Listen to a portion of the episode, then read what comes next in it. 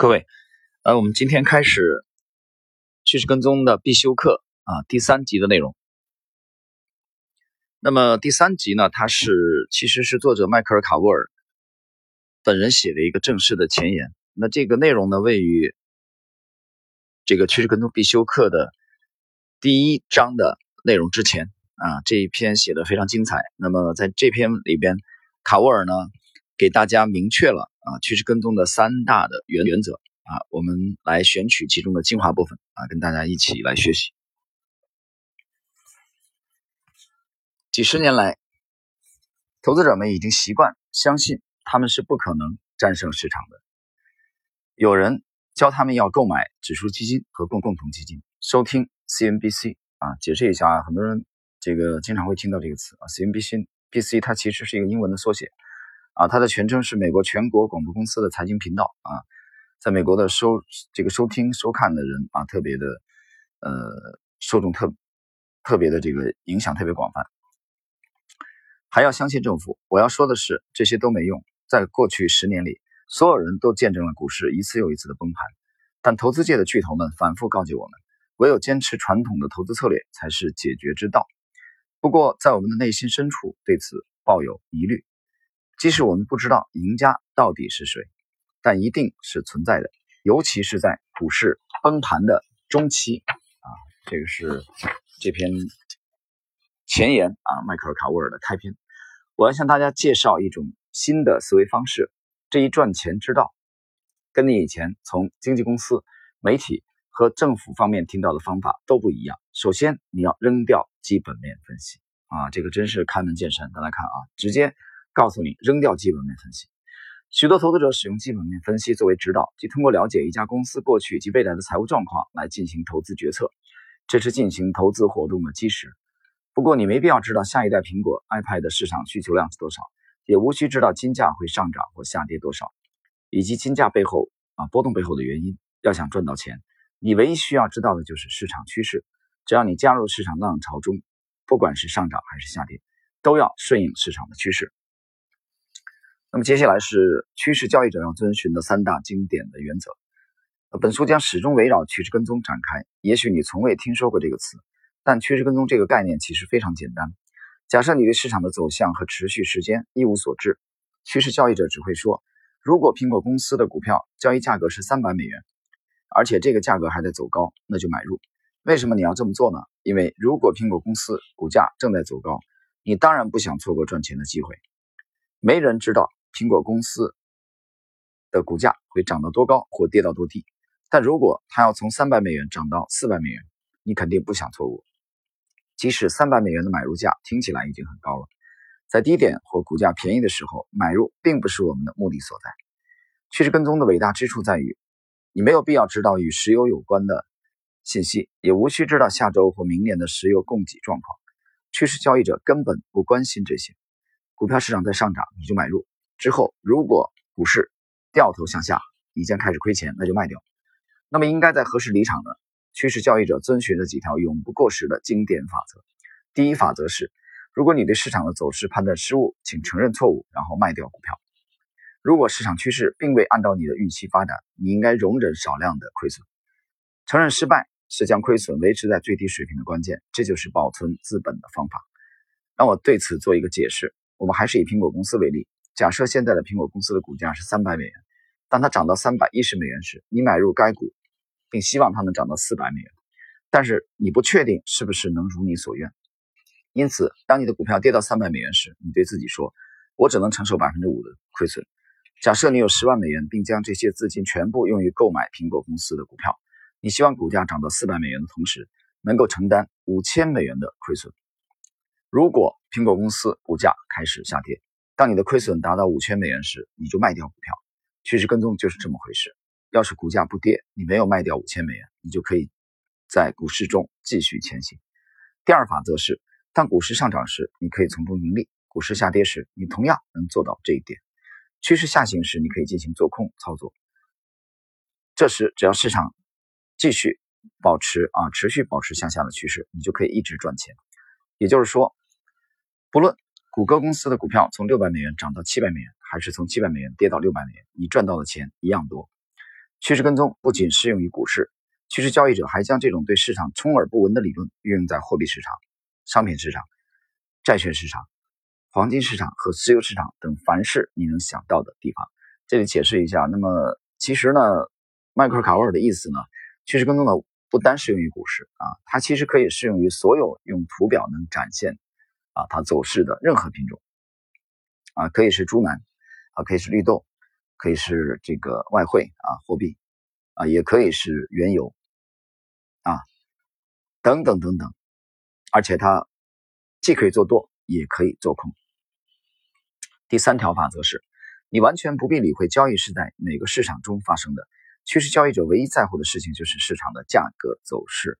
这一点呢，我们在这个斯坦利克罗的最后啊一集的内容投资策略当中呢，啊，我们其实强调了这一点。呃，你会发现，趋势跟踪交易者们，他们有一个鲜明的特征啊，这个特征其实就是 P R I C E，啊，就是 price，他们只关心价格，啊，其实有价格就已经足以啊说明了一切。至于价格背后所涵盖的基本面的信息啊，他们并不关心，那是基本分析者啊他们感兴趣的所在。我们继续来看，知道了价格。也就抓住了赚钱的机会。不妨把自己想象成一个藏身于某艘游轮上的偷渡者，你不会在意这船是怎么到达目的地的，因为你已经在船上了。那些驾驶游船的具体事务就让别人操心去吧。优秀的操盘手确实是这么想的，也是这么做的。呃，下一节为何趋势跟踪并没有广为人知？趋势交易者不仅在2008年赚到了钱，在接下来的十几年里，财富还将源源不断地进入他们的腰包。为何大多数人从未听说过这个无论在牛市或熊市都能盈利的伟大交易策略呢？为何人们对这个在市场乱局中仍能维持良好业绩的生钱之道知之甚少呢？答案就是共同基金。我们所有人都被这样一种说法诱惑了：买入并终生持有一只共同基金，这样在你退休时就能获得一大笔丰厚的养老储备金。各类共同基金公司在华盛顿雇佣了一些严肃的说客。向无数投资者兜售这类白日梦想似的空想，投资共同基金十年后你的收益为零，而与此同时，这些共同基金的所有者却能赚数十亿美元。这时你还会相信共同基金是一个不错的投资渠道吗？我们还是不要在这个问题上纠缠太久，毕竟本书并不打算把大量时间啊花在抨击竞争对手上。本书要证明的是，你还有一种方法可以试试自己的运气。我会用我所知道的最佳方式来向你介绍趋势跟踪策略。即对那些仍然活跃在市场上的成功趋势交易者进行观察。为什么我们要关注这些交易者？原因之一就是他们才是正在进行着真实交易的人。他们可不是在 CNBC 上夸夸其谈的专家，也不是学者政客。他们从来不做预测。那你怎么知道他们是怎么在赚钱？又怎么知道他们是真的在做着能赚钱的交易？他们的审计记录在美国政府那里有备案。是不是对趋势跟踪的效果还抱有怀疑的态度？我从一九九六年起就一直在从事有关这个问题的教学、写作和研究工作。人们不愿意采纳趋势跟踪交易策略，和不太了解这个策略的首要原因是教育，更确切的说，是投资教育的缺失。我听说，在跟人们谈论趋势跟踪问题时，向读者和学生引荐一些真实的交易赢家，能够迅速提升他们的学习曲线。我指的不是那些辉煌的人物传记，而是藏于幕后的活生生的真实故事和投资策略。如果你能走到幕后去观察这些投资大家，甚至是少数操盘新星们，了解他们所受的教育、价值观以及奋斗史，你就能更好的去领会和应用趋势跟踪策略。更好的情况是，通过触摸他们的生活，你会看到他们跟我们所有人有着很多的共同之处。交易是一种脑力劳动，还在质疑我吗？是不是还想试试别的方法？最重要的是，我要去大多数人都无法去到的地方寻求答案。我毕生的事业就是去发掘趋势交易带给我们的启示。呃，那么这篇前言的最后一部分啊，我们来看一看。无数人都在写书，告诉你他们知道明天会发生什么，可你真的会把赌注压在那些声称自己知道明天市场走势的人身上吗？这听上去就像赌桌上的啊掷骰的游戏，难道不是吗？完全正确，这些预测简直是一派胡言。然而，我无意让你相信我的话。我将带你踏上交易之旅。在这趟旅途中，你会遇见十四位交易者，并从他们那里学到一些东西。他们都持有相似的观点，都信奉趋势交易的投资理念。几十年来，他们从市场中获得了几十亿美元的收益。他们与我分享了赚钱之道，他们才是真正的交易赢家。我现在也要把他们的投资智慧与广大读者们分享。那么，这些成功者之间有哪些相同之处呢？他们都是善于自我激励的人，而不是含着金钥匙出生的公子哥。他们并不靠祖辈的阴币发家。当每个人都认为他们会输的时候，他们却很清楚怎样才能成功。他们从不放弃。虽然他们的成功故事各不相同，但这些故事都能起到鼓舞人心的作用。你可以利用他们来开启一生的发财之路。最后也是最重要的一点，你在本书中能学到教训，或者说，我在和那些优秀的交易赢家通过这本书传递给你的投资收获。他们并不想给公众大量不实用的投资见解，只委托我将这些利用趋势跟踪策略来盈利的故事，以及他们通往成成功之路的途径，准确。真实地呈现出来。我将尽最大可能压缩各章节中有关这些交易者的投资细节，而会凸显他们的交易智慧。但请记住，他们都是一流的操盘手，他们中大多数人都是白手起家，具有点石成金之术。因此，你还是应该留意有关这些投资大师的少数细节之处。呃，以下他介绍了几位啊，本书中的典型：第一是加里·戴维斯啊，杰克·福这个福斯特；第二，以及里克·斯劳特。管理着晨曦资本合伙人公司，他们的趋势跟踪记录不间断地进行了三十多年。然后是大卫·哈丁，通过他的温顿资本管理公司进行连续二十多年的趋势跟踪记录，哈丁赚到了财富接近十亿美元。戴维·德鲁兹在三十多年前的交易账户只剩区区一千五百美元，但他从一九八一年开始进行连续的趋势跟踪记录，这让他舒服地坐在夏威夷的办公室里就赚到了上百万美元。